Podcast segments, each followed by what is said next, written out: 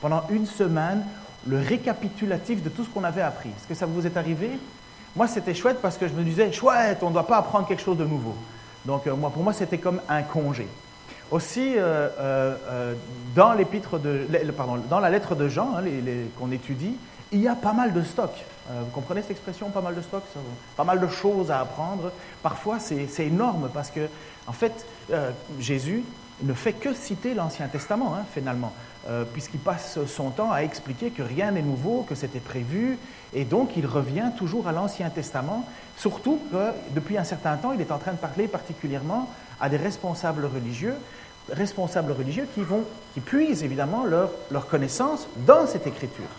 Alors Jésus va la citer beaucoup, et je sais que pendant tout un temps, on a cité des, passages, des passages, des passages, et c'était peut-être beaucoup. Alors évidemment, il y a deux moyens d'exercer les gens. Soit on dit on va faire moins de passages, soit on en fait plus.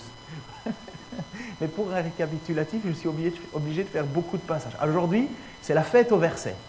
Donc si vous prenez des notes, prenez une grande page parce qu'il va y avoir plusieurs versets qui vont être cités, mais ce sont simplement finalement les versets qui sont les récapitulatifs de ce qu'on a déjà vu.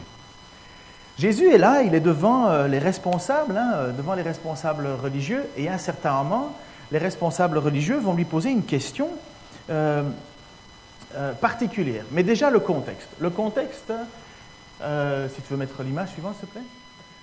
Le texte, l'apôtre Jean nous dit, donc il y a comme une, scission un petit peu dans l'historique, hein, dans l'histoire. Il veut montrer qu'on est à un autre moment, il veut montrer qu'on est dans un autre lieu. Donc il précise, on célébrait alors à Jérusalem la fête de la dédicace ou euh, Hanouka, si ceux qui sont familiers. Et c'était l'hiver. Donc vous voyez que l'apôtre nous donne quelques précisions. Et il nous dit en même temps, pardon, où Jésus se trouvait. Jésus marchait dans le temple sous le portique de Salomon. Pourquoi est-ce qu'il nous dit ça? Mais Parce que euh, pour, pour euh, les historiens, comme, comme ils le sont, hein, parce que finalement, je ne sais pas si vous savez, mais au niveau de, de l'histoire de la vie de Jésus, nous n'avons pas beaucoup de textes. Hein. Nous avons les quatre textes fondateurs qui sont les évangiles, euh, Matthieu, Luc, euh, euh, Matthieu, Marc, Luc, Jean.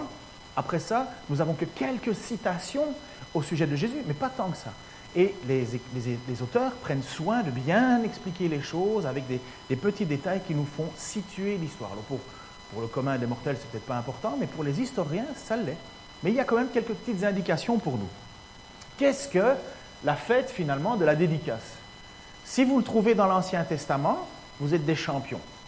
Parce que, en fait, cette fête ne trouve pas son origine dans ce que Dieu a demandé de faire. On ne la trouve pas, la fête d'Anouka. Sauf que, pour ceux qui font un petit peu d'histoire, ils vont se souvenir, et peut-être ceux qui ont été familiers avec la Bible catholique, qui a inclus le livre de 1 et 2 Maccabées euh, dans leur livre, qu'on considère comme apocryphe, puisque ça n'était pas dans les Bibles hébraïques. Après ça, la Bible des Septante l'a mis dedans, mais nous ne pensons pas que, même s'il a une valeur historique, nous ne pensons pas que c'est le texte inspiré voulu par Dieu. Mais nous voyons qu'à cette époque, il y a eu euh, un grand bouleversement dans le temple. Vers les années moins 168, il y a un homme qui s'appelle, je l'ai oublié parce que ce n'est pas mon meilleur ami, euh, Antiochus Épiphane. Antiochus Épiphane est un roi syrien, mais, vraiment méchant. Et il arrive à, Jérusalem et il profane le temple. Il rentre dans le temple, il profane le temple, il met une statue, il veut faire en sorte que le peuple tout entier euh, adore Zeus. Et dans le temple, euh, le temple est changé et les, juifs religieux n'ont plus, enfin même les juifs tout court, n'ont plus accès au temple. Et on interdit les circoncisions, on interdit de faire le sabbat, on interdit tout. On est dans les années moins 168. Vous ne trouvez pas ces histoires dans votre Bible? Parce qu'entre entre le dernier livre et le Nouveau Testament, on a 400 ans d'histoire qui n'est pas rapportée. Mais pendant ces périodes, il y a donc une révolution qu'on va appeler la révolution des Maccabées. Et à un certain moment, il y a euh, plusieurs personnes qui se soulèvent et qui prennent les armes et qui font cette révolution et qui chassent euh, euh, cet oppresseur finalement syrien qui est venu prendre la place qu'il n'avait pas à prendre, et on réinstaure alors le culte dans le temple, et, on fait la fête, et tous les ans, depuis ce moment-là, depuis environ moins 164, euh, on fait la fête de la dédicace, parce que la dédicace, ou Hanouka, c'était la possibilité de revenir à la liberté de louer son Dieu selon ce que Dieu avait donné. Donc voilà la fête de la dédicace, vous ne trouvez pas ça dans l'Ancien Testament, mais vous trouverez cette histoire comme quoi tous les ans, pendant huit jours, les gens font la fête pour le retour à la, à la Et c'est dans ce contexte-là que Jésus réapparaît quelque part, hein. enfin il n'est pas disparu, mais je veux dire qu'il revient dans le temple, et c'est un moment particulier puisque finalement c'est le retour à la liberté de pratiquer son culte. Pour un juif, c'est la liberté de pratiquer son culte devant Dieu. Et Jésus choisit ce moment-là pour venir quelque part expliquer et redonner et finalement insister sur le fait qu'il est le nouveau culte. Il est la nouvelle célébration. Il est celui qu'il faut suivre. Il est celui que les textes parlent. Alors voilà, c'était la petite introduction.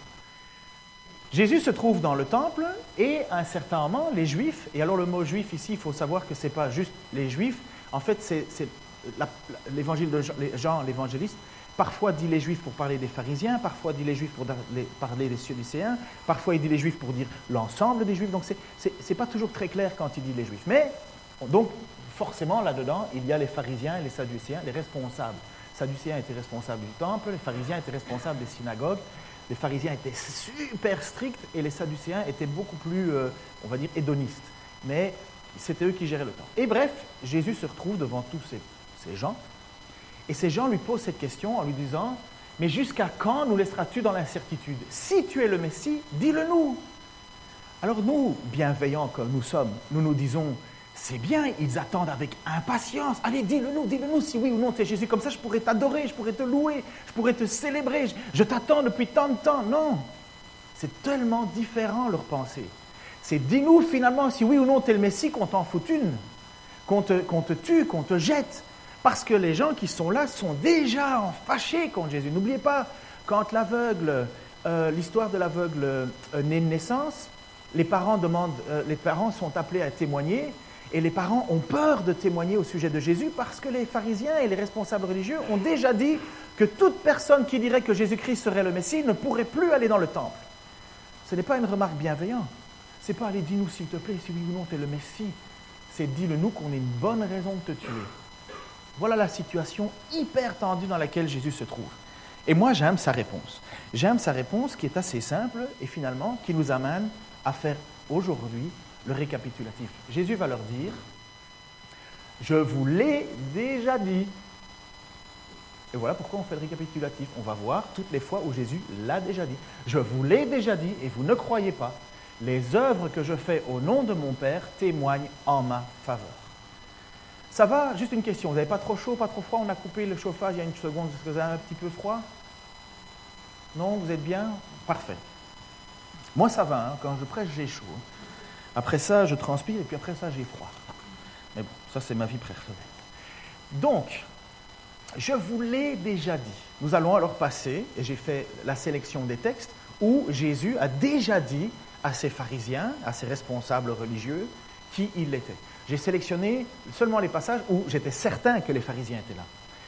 Et nous allons regarder depuis le début de chapitre 1, donc on est en Jean 1, versets 19 et 20, et puis 26 à 27. Alors, pour ceux qui prennent des notes, euh, il va y en avoir. Ça commence avec Jean-Baptiste. Jean-Baptiste dit, pardon, juste une question. Vous avez bien compris le principe qu'on va faire maintenant? On va bien voir ensemble toutes les fois où Jésus a déclaré qu'il était, ou fait entendre qu'il était le Messie. Parce qu'apparemment, ça n'a pas l'air d'être clair pour eux. Voici le témoignage de Jean, donc Jean le Baptiste, lorsque les Juifs envoyèrent de Jérusalem des prêtres et des Lévis pour lui demander, toi, qui es-tu? Donc il pose la question à Jean-Baptiste. Et Jean-Baptiste dit, euh, il déclara sans restriction et affirma, moi, je ne suis pas le Messie. Donc il cherchait bien le Messie finalement.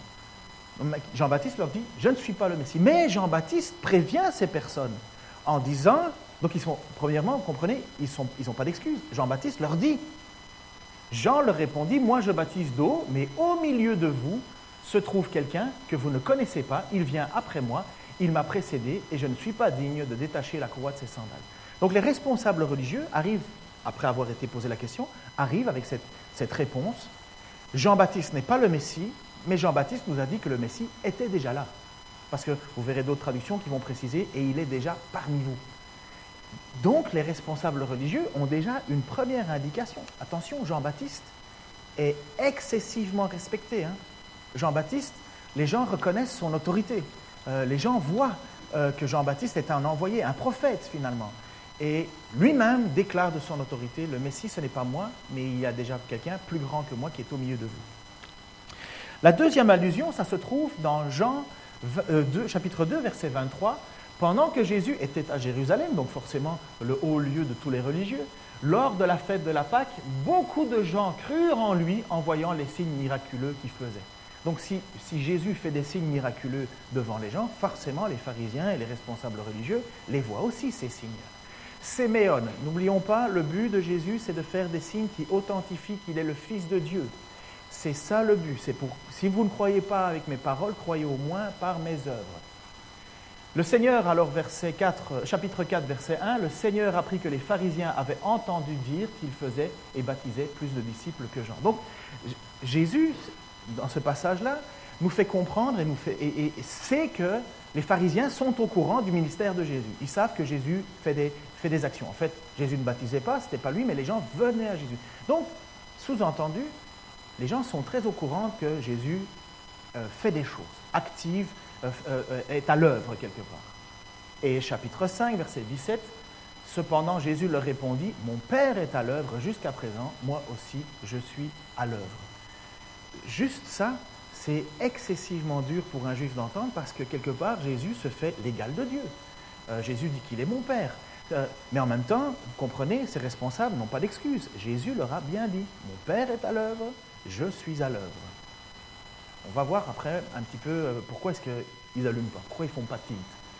Mais encore d'autres raisons. Jésus reprit donc la parole un certain moment et leur dit euh, En vérité, en vérité, je vous le dis, le Fils ne peut rien faire de lui-même, sinon ce qu'il voit le Père accomplir. Tout ce que le Père fait, le Fils le fait pareillement. Et en verset 21 du chapitre 5, en effet, tout comme le Père ressuscite les morts et donne la vie, le Fils aussi donne la vie à qui il veut. Jésus ne cache pas hein, euh, qu'il fait exactement ce que Dieu fait. Jésus ne cache pas qu'il a la possibilité de ressusciter qui veut. Mais, c'est fort hein, pour un responsable religieux de l'époque, parce que le plus grand des blasphèmes, c'est de se faire l'égal de Dieu, finalement. Et c'est la raison pour laquelle on veut, on veut tuer Jésus, parce que tu te fais l'égal de Dieu. Mais Jésus déclare, à plus d'une reprise, qui il est. N'oubliez pas ce qui nous amène à cette question. La question, c'est, dis-nous finalement si oui ou non tu le Messie. Et Jésus leur répond, mais je vous l'ai déjà dit.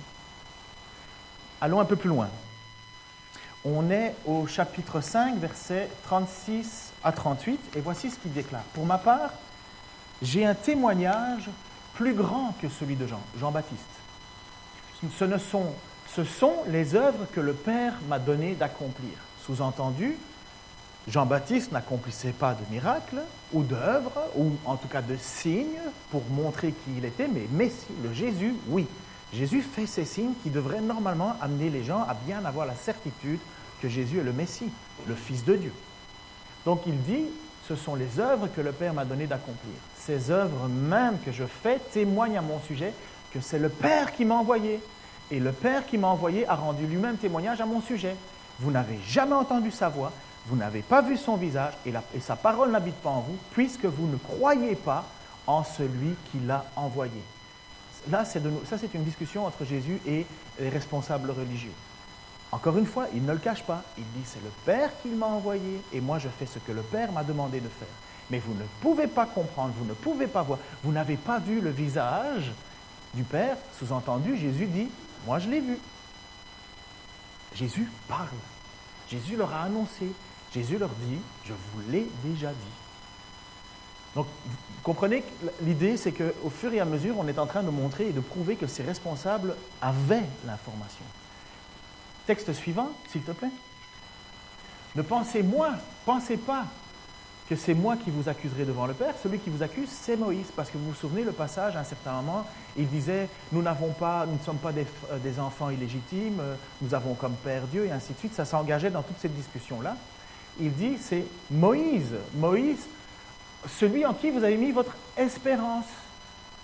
Vous voyez déjà rien que le point. Les gens n'ont pas mis leur espérance en Dieu, les gens ont mis leur espérance en Moïse. Bref, en effet, si vous croyez Moïse, vous me croiriez aussi, puisqu'il a écrit à mon sujet. Donc il utilise les, textes des, responsables religieux qu'ils connaissent bien. Et il dit, mais si vous les lisiez vraiment, ces textes, vous comprendriez que Moïse parlait de moi. Mais vous ne croyez pas à ces écrits comment croirez-vous à mes paroles? Vous ne croyez même. Donc, c'est fort, hein, Jésus leur dit Vous savez, même les textes que vous lisez, vous les lisez mal, vous ne les croyez pas, ne leur faites pas confiance. C'est juste finalement de la liturgie, c'est juste du, du show. Mais, mais si vous croiriez vraiment en Moïse, parce que vous auriez vu que Moïse parlait de moi, finalement vous seriez heureux de me voir. Un autre passage va encore dans cette même direction, et c'est en Jean 6. Ce texte, c'est le texte où Jésus va faire les miracles des pains et des poissons. Il va y avoir, c'est en deux jours. Si vous lisez bien le texte, vous allez voir c'est en deux jours. Il y a un jour où il nourrit 5000 personnes, puis après ça, il part de l'autre côté, euh, il traverse le lac. Enfin, il demande à ses apôtres de traverser le lac, et lui, Jésus, restera sur place et il dit aux gens, allez-y, allez-vous-en, c'est bon. Euh, euh, Jésus monte sur une montagne, il va prier, les apôtres marchent, c'est le moment, euh, vont, naviguent pardon, sur l'eau, c'est le moment où Jésus va à un certain moment apparaître, Pierre va marcher sur l'eau, Jésus apparaît au milieu de l'eau en marchant sur l'eau, et ils arrivent après ça de l'autre côté du lac le lendemain, les gens le suivent, il y a 5000 personnes, on ne compte pas les femmes et les enfants, et je me dis que sur deux jours, il doit forcément y avoir des responsables religieux parmi eux. Il doit certainement y avoir des gens qui ont entendu ce que Jésus a fait, ou au moins des responsables de synagogue, qui sont les pharisiens. Alors Jésus alors parle maintenant à cette foule de nouveau qui est là, qui est réunie, qui a déjà mangé la veille et qui continue à courir derrière lui en disant, il lui dit, que devons-nous faire pour accomplir les œuvres de Dieu? Et Jésus leur répondit, L'œuvre de Dieu, c'est que vous croyez en celui qui l'a envoyé. Donc encore une fois, Jésus déclare clairement, je suis l'envoyé de Dieu, je suis celui en qui vous devez mettre votre, espoir, votre confiance. Et Jésus leur dit au verset 35-36, c'est moi qui suis le pain de vie. Celui qui vient à moi n'aura jamais faim et celui qui croit en moi n'aura jamais soif. Mais, je vous l'ai dit, vous m'avez vu et pourtant vous ne me croyez pas. Voyez, encore, encore une fois, cette insistance de la part de Jésus. Je suis le pain de vie. Je suis celui qui donne la vie. Je suis celui, celui qui vient à moi n'aura plus soif, n'aura plus, n'aura plus faim. Euh, on mange et on boit, mais c'était une question de, de, soif et de faim spirituelle. Celui qui vient à moi va trouver le repos, il sera dans ma plénitude, il va découvrir que je suis le Messie, celui qui est envoyé. Celui qui vient à moi n'aura plus jamais faim, n'aura plus jamais soif. Ils ne devront pas être comme euh, un certain moment, l'apôtre euh, euh, Jean-Baptiste disait Es-tu celui qui devait venir ou devons-nous en attendre un autre? Non, il dit Je suis le pain de vie. C'est clair jusqu'à présent, notre petit résumé récapitulatif? N'oubliez pas, il y a une interro en fin d'année. Hein. Alors, chapitre 6, pardon, oui, 6, verset 40 et ensuite verset 47. En effet, la volonté de mon Père et que toute personne qui voit le Fils et croit en lui ait la vie éternelle. Et moi, je le ressusciterai le dernier jour. Voici ce que Jésus déclare, que finalement, c'est lui qui va ressusciter les gens. Voici ce qu'il déclare, c'est que c'est la volonté de Dieu qu'il soit là. Au verset 47, en vérité, en vérité, je vous le dis, celui qui croit en moi a la vie éternelle. Je suis le pain de vie ça devient de plus en plus précis, hein, vous comprenez La façon dont ça monte en crescendo, la façon dont la révélation de Jésus est faite, euh, qui au début était claire. Hein. Euh, Jean, quand il commence, il dit au commencement était la parole, la parole était avec Dieu, la parole était Dieu, elle est venue au milieu des hommes et compagnie. Donc là, il y a de moins en moins, finalement, les responsables religieux ont de moins en moins d'excuses pour ne pas croire. Vous comprenez leur question de dire, mais finalement, dis-le-nous qui tu es. Es-tu le Messie? Jésus leur dit, je vous l'ai déjà dit. Vous allez voir, j'ai une raison d'insister. Pourquoi on arrive là? J'espère avoir assez de temps, assez de votre patience. N'oubliez pas, il y a de la soupe après. Versets 28 euh, et 29 du chapitre 7. Jésus enseignait dans le temple. C'est plus précis maintenant. On est de nouveau à Jérusalem. Il s'écria alors, parce que les gens posaient, se discutaient au sujet de Jésus. Les gens posaient des questions en disant Mais d'où vient-il le Messie? Le Messie ne peut pas venir de Nazareth. Euh, euh, relis les textes, le Messie doit venir de la ville de David, de Bethléem. Vous savez que Jésus est né à Bethléem, hein, bien entendu. Et euh, donc, donc les gens, et, Jésus à un certain moment les entend et il dit Ah bon, vous savez d'où je viens? C'est assez particulier. Ah bon, vous, vous, vous pensez savoir d'où je viens? Et voici ce qu'il leur répond. Il s'écrie alors Vous me connaissez, vous savez d'où je suis? Pourtant, je ne suis pas venu de moi-même. Au contraire, celui qui m'a envoyé est vrai, ou le véritable, finalement Dieu. Celui qui m'a envoyé est le véritable, et vous ne le connaissez pas. Pour ma part, je le connais, car je viens d'auprès de lui, et c'est lui qui m'a envoyé. Ne peut pas être plus clair hein, là-dessus, Jésus. Finalement, c'est, ils sont quelque part sans excuse. Je termine avec les versets, il y a encore euh, le chapitre 8 et, chapitre 10. Voici deux versets. Chapitre 8, euh, plus que deux versets. Chapitre 8, versets 12, 23 et 58. Voici ce qu'il dit. Jésus leur parla de nouveau. Il dit, je suis la lumière du monde. Celui qui suit, qui me suit, ne marchera pas dans les ténèbres, mais il aura au contraire la lumière de la vie. La lumière du monde, pour un juif à l'époque, c'est Dieu. Hein. La lumière, c'est Dieu. Donc, encore une fois, pas d'excuse, Jésus leur a dit. Il leur dit, vous êtes d'en bas, moi je suis d'en haut. Vous êtes de ce monde, moi je ne suis pas de ce monde. Encore une fois, Jésus précise son origine. Jésus ici a précisé que... Euh, euh, ah. Euh, Jésus a précisé qu'il était en dehors du monde et maintenant... celui qui me suit ne marchera pas dans la lumière, mais celui qui aura... Bon bref, c'était le verset avant, pardon. Il leur dit, vous êtes d'en bas, moi je suis d'en haut. Il, précise d'où il vient. Il précise. Encore une fois, pas d'excuse pour ces responsables religieux. Et Jésus leur dit, en vérité, en vérité, je vous le dis, avant qu'Abraham ne soit né, j'étais. Ça, c'est le passage où, à ce moment-là, clairement, ils prennent des pierres, ils veulent le jeter. Parce que pour Abraham, pour les Juifs, c'est quand même le père de la foi. Hein. c'est quand même par eux que ça tout a commencé. Donc quand Jésus dit, avant qu'Abraham était, je suis. Je suis, c'est Dieu. Je suis, c'est Dieu. C'est quand Moïse a posé la question à, Dieu, mais donne-moi ton nom. Qui est, je, dois dire que je parle au nom de qui? Et Jésus lui a dit, je suis, euh, Dieu pardon, lui a dit, je suis celui qui suis. Je suis l'alpha, l'oméga, le commencement et la fin. Vous connaissez ces passages-là. Et quand il dit, avant qu'Abraham soit né, je suis. Boum, explosion de rage. Parce que là, finalement, Jésus, sans le dire, dit qu'il est Dieu. Il se fait l'égal de Dieu. Je suis. Verset 10, euh, chapitre 10, euh, versets 9 et 10, c'est moi qui suis la porte, et ça c'était les prédications de la semaine passée, c'est moi qui suis la porte. Si quelqu'un entre par moi, il sera sauvé, il entrera et sortira, il se trouvera et il trouvera de quoi se nourrir. Le voleur ne vient que pour voler, égorger et détruire. Moi je suis venu afin que les brebis aient la vie et l'aient en abondance. Je suis le bon berger. Le bon berger donne sa vie pour ses brebis. Voilà un petit résumé de de Jésus qui se, dans l'évangile de Jean, hein, seulement je n'ai pas été dans les autres. Voilà, dans l'évangile de Jean, les preuves que quand Jésus dit Je vous l'ai déjà dit, il ne ment pas.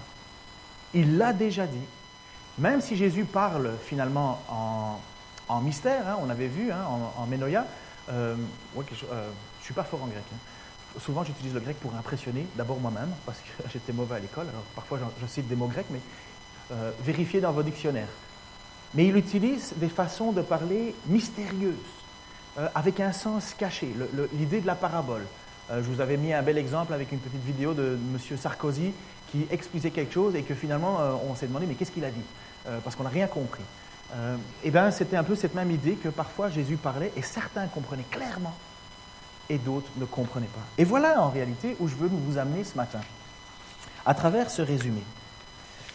Parce que selon moi, euh, ils sont sans excuse, ces responsables religieux. Euh, quand, Jésus leur dit je vous l'ai déjà dit et qu'ils osent encore poser la question, mais dis-le nous finalement si tu le Messie, ils sont sans excuse. Mais pourquoi est-ce qu'ils sont des têtes de l'art? Est-ce qu'on utilise cette expression ici, tête de l'art Quelqu'un qui veut rien. Peut-être que vous prenez plus tête de cochon, ça peut, on peut prendre tout ensemble. Ce n'est pas juste une faciès, hein, c'est l'idée de. Ils sont butés, moi, quand j'étais petit, Monsieur Taylor, j'avais toujours droit à ça mon professeur quand j'étais en sixième primaire. Il disait Monsieur Taylor, est-ce que vous êtes bouché à l'aimerie J'ai jamais su ce que c'était que l'aimerie. Je garde ça pour mes vieux jours, euh, où je, lirai peut-être ça dans un dictionnaire en rigolant, en me disant Ah, il voulait dire ça. Mais bref, il n'a pas dit que des bonnes choses, celui-là. Mais pourquoi est-ce qu'ils sont obstinés? Pourquoi est-ce qu'ils sont butés? Pourquoi est-ce qu'ils ils ont des évidences devant les yeux? Non seulement parce que ce que Jésus dit, mais par les miracles qu'il fait. Un miracle qu'il a fait, c'est la guérison de l'aveugle né. Et là, il y a un trouble dans les gens, parce que les gens commencent à se poser des questions. Ils se disent, mais, mais, mais il ne peut, pas, peut, peut pas être du diable, c'est pas possible, euh, parce que euh, personne ne peut faire, enfin Dieu n'exauce pas quelqu'un euh, pour faire cela. S'il n'était pas de Dieu, il ne le ferait pas. Donc finalement, qu'est-ce qui les empêche de croire? Et finalement, sous-entendu, Qu'est-ce qui nous empêche ou qu'est-ce qui empêche parfois les gens autour de nous de croire? Qu'est-ce qui fait qu'après leur avoir dit et redit et redit, et vu tant de choses dans nos vies, peut-être même des miracles, ça peut arriver, hein, Dieu n'est pas limité, et, et il reste quand même fermé.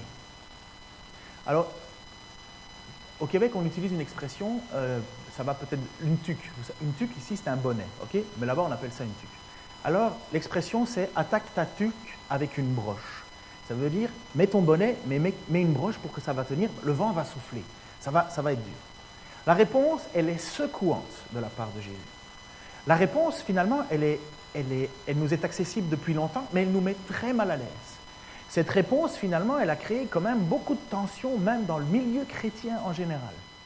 Parce que la réponse de Jésus, pour finalement expliquer que ces gens, malgré le nombre de fois qu'ils ont eu la réponse, malgré le nombre de fois qu'ils ont eu l'évidence devant eux, malgré le nombre de fois qu'ils ont eu des miracles, la réponse de Jésus est claire, elle est nette, elle est précise, mais elle est totalement perturbante et en même temps, je vais nous amener vers quelque chose qui nous réconfortera. La réponse de Jésus est celle-ci si tu peux mettre l'image.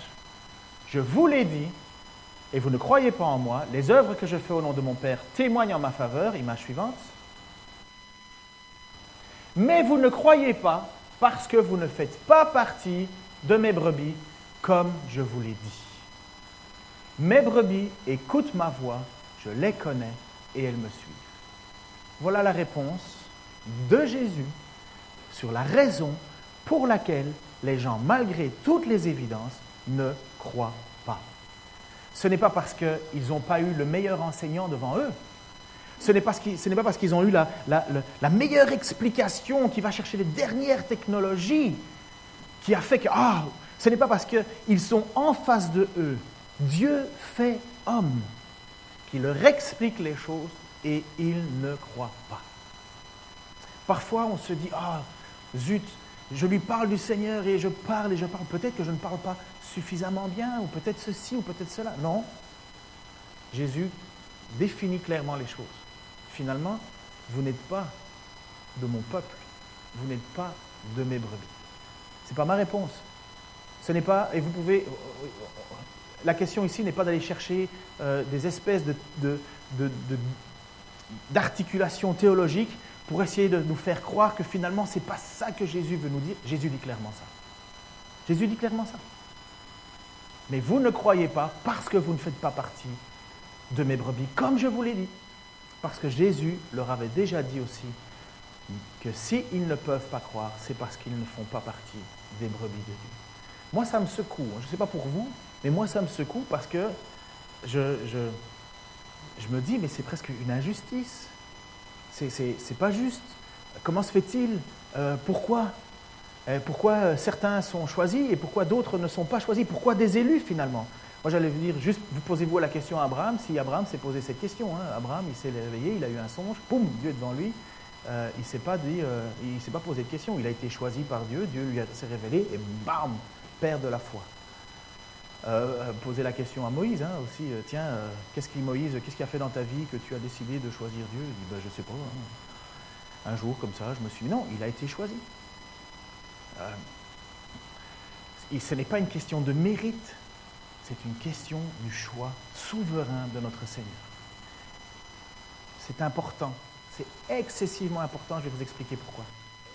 L'image suivante. Et maintenant, je vais vous prouver alors tous les passages qui vont dans le même sens mais à tous ceux qui l'ont accepté. On est dans le chapitre 1, la parole. À ceux qui croient en son nom, elle a donné le droit de devenir enfants de Dieu, puisqu'ils sont nés non du fait de la nature, ni par une volonté humaine, donc les hommes n'ont rien fait pour, ni par la volonté d'un mari, mais euh, euh, ni par la volonté d'un mari, mais qu'ils sont nés de Dieu. C'est une volonté de Dieu que les gens naissent de nouveau. C'est une volonté de Dieu que des gens deviennent enfants de Dieu. Les gens, nous n'avons rien pu faire finalement. C'est Dieu qui était en l'avant de notre décision. On va aller plus loin, vous allez voir. Mais je vous l'ai dit, vous m'avez vu et pourtant vous ne me croyez pas. Tous ceux que le Père me donne viendront à moi et je, ne mettrai pas dehors celui qui vient à moi. Ça, c'est une promesse magnifique. Ceux qui viennent à Jésus, Jésus jamais ne les repoussera, jamais ne les retirera. Mais le texte nous dit finalement que c'est Dieu qui suscite ce désir. C'est Dieu qui suscite cette volonté de les amener à Jésus. Et Jésus ne les rejette pas. En effet, je suis descendu du ciel pour faire non pas ma volonté, mais celle de celui qui m'a envoyé. Et quelle est cette volonté? Or, la volonté du Père qui m'a envoyé, c'est que je ne perde aucun de tous ceux qu'il m'a donnés, mais que je les ressuscite le dernier jour. La promesse, c'est que Dieu touche les cœurs, nous amène à Jésus-Christ, pour que Jésus-Christ soit notre Sauveur, notre Seigneur, paye le prix pour nous. N'oubliez pas qu'est-ce qui nous amène à cette question. Pourquoi les responsables religieux? Et pourquoi finalement autant de personnes avec autant d'évidence ne croient pas Pourquoi autant de personnes avec autant d'évidence recevant le même message ne croient pas et d'autres recevant les mêmes évidences, le même message, croient et sont sauvés et deviennent finalement des enfants de Dieu, à qui la vie éternelle est promise et Jésus-Christ est engagé à ne perdre aucun de ceux qui lui a été donnés. Regardons plus loin. Personne ne peut venir à moi, verset 44 du chapitre 6, à moins que le Père qui m'a envoyé ne l'attire. Et moi, je le ressusciterai le dernier jour. Encore une fois, une promesse. Une promesse liée à beaucoup d'humilité finalement. Comment que fait-il que je sois sauvé? Par mes forces, par mes efforts, par, mes, par, mes, par ma, bonne manière de vivre, par euh, euh, un certain altruisme, par un ascétisme, le fait de me dépouiller de tout? Non, tu as cette certitude que Christ te ressuscite parce que Dieu est venu et t'a appelé à le suivre. Pourquoi? Continuons, s'il te plaît. Chapitre 66, verset 63-65. C'est l'esprit qui fait vivre l'homme. Euh, fait vivre, pardon. L'homme n'arrive à rien. Les paroles que je vous ai dites sont esprit et vie. Mais il y en a parmi vous quelques-uns qui ne croient pas. En effet, Jésus savait dès le début qui étaient ceux qui ne croiraient pas et qui étaient ceux qui le et celui qui le trahirait. Ici, on parle de Judas. Il ajouta, voilà pourquoi je vous ai dit que personne ne peut venir à moi à moins que cela lui soit donné par mon Père. Dès ce moment, beaucoup de gens, euh, beaucoup de ses disciples se retirèrent et arrêtèrent de le suivre. Ça, c'est le passage, Jésus où dit, euh, celui qui mange mon corps euh, mon corps qui est une vraie nourriture, enfin une vraie chair, celui qui boit mon sang, mon sang est une vraie boisson. Et, instantanément, les gens disent, mais, cet enseignement est super difficile à comprendre. Qui peut, l'accepter finalement? Et là, Jésus alors va dire, mais personne ne peut venir à moi si le Père ne lui en a donné. L'explication. Juste vous dire que pour beaucoup de gens, à ce moment-là, il, y en a qui se posent la question, est-ce qu'il faut devenir cannibale pour être chrétien? Ça, c'est la question, parce que Jésus est, tellement bizarre, dans, enfin, je veux dire, c'est tellement énigmatique ce que Jésus euh, enseigne. Faut-il devenir... Et les chrétiens, vous savez que les chrétiens ont été persécutés pendant tout un temps, parce que dans le monde, à l'époque, on pensait que les chrétiens étaient cannibales, ou en tout cas on faisait courir des rumeurs. Pourquoi? Parce que à chaque rencontre, ils mangeaient le corps du Christ et buvaient son sang. Alors pour des gens de l'extérieur, ils disaient, mais c'est quoi cette bande de fous? Et ça a permis les persécutions. Et c'est pour ça aussi, sur l'époque de, Néron, qui a fait brûler euh, toutes des villes, eh bien, il a pu leur dire, euh, finalement, même si on suppose que c'est Néron qui a fait tout brûler, il a dit, regardez, ce sont ces fous euh, qui, qui, ont brûlé la ville. Et il y a eu une persécution immense des chrétiens à ce moment-là, parce qu'ils ont utilisé un faux argument, finalement. Bref, nous qui sommes doux comme des agneaux. Chapitre 8, verset 47. Celui qui est de Dieu écoute les paroles de Dieu. Vous, vous n'écoutez pas parce que vous n'êtes pas de Dieu. Pourquoi les responsables religieux n'écoutent pas? Parce qu'ils ne sont pas de Dieu. Ils sont responsables religieux. Est-ce qu'ils ont tous les aspects d'appartenir à Dieu? Ben Non seulement ils ont les aspects, mais ils ont le salaire. Ils ont tout. Ils ont la prestance, ils ont la reconnaissance, ils ont les honneurs. Donc forcément, on devrait se dire, par nature, ben, ils sont de Dieu. Et Jésus leur dit, mais vous ne le croyez pas parce que finalement, vous n'êtes pas de Dieu. Vous avez vu et vous vous souvenez que c'est à ce moment-là que Jésus va leur parler de la question de qu'est-ce que le bon berger et qu'est-ce que le mauvais berger, où Dieu avait, en Ézéchiel 34, déjà prévu la fin de ce, de ce règne, parce que c'était de la grande hypocrisie. Euh, les, responsables religieux cherchaient juste leur confort, leur plaisir. C'était devenu une, tribu à part et dont les gens euh, ne pouvaient rien faire contre, parce qu'ils étaient, ou en tout cas les gens se disaient, nous sommes les élus. Euh, dans un passé pas si lointain, euh, cet obscurantisme a encore existé hein, parmi nous.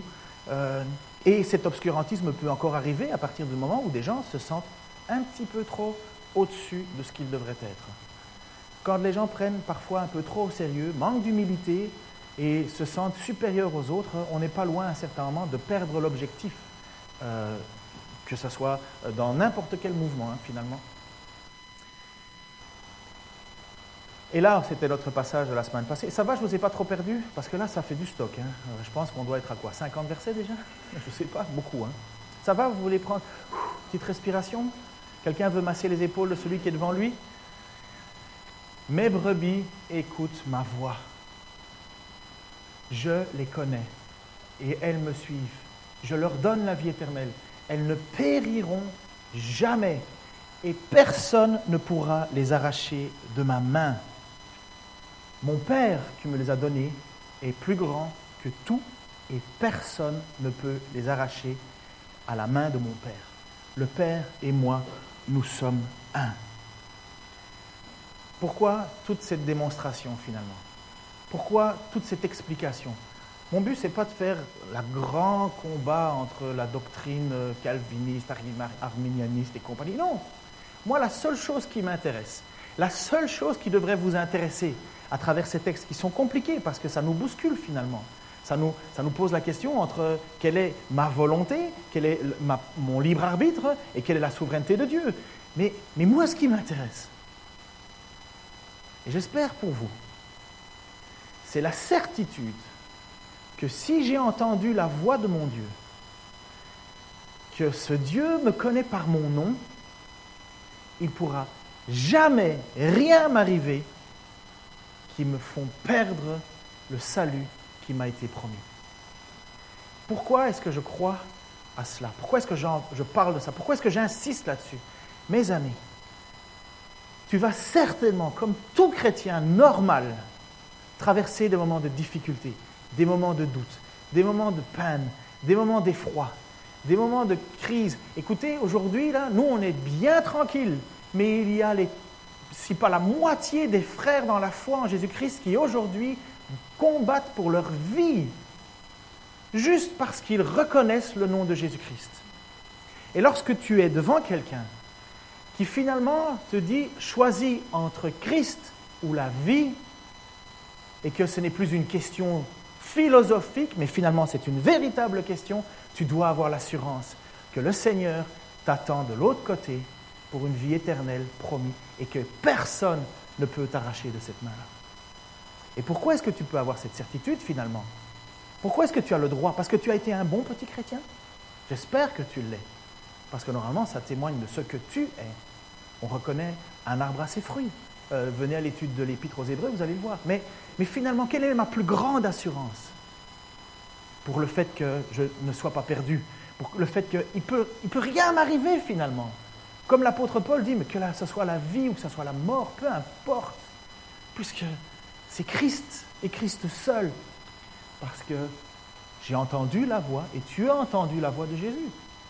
Tu l'as entendu alors que tout le monde l'a entendu, mais toi, tu y as cru. Parce que Dieu t'a donné la possibilité d'entendre cette voix. Et non seulement tu l'as entendu, mais Jésus dit, je connais mes brebis et je connais leur nom c'est excessivement personnel, ça.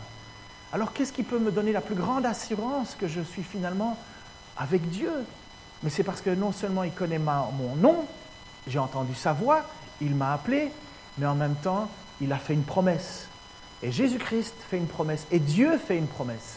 Et cette promesse, c'est, je leur donne la vie éternelle, elles ne périront jamais, et personne ne pourra les arracher à ma main.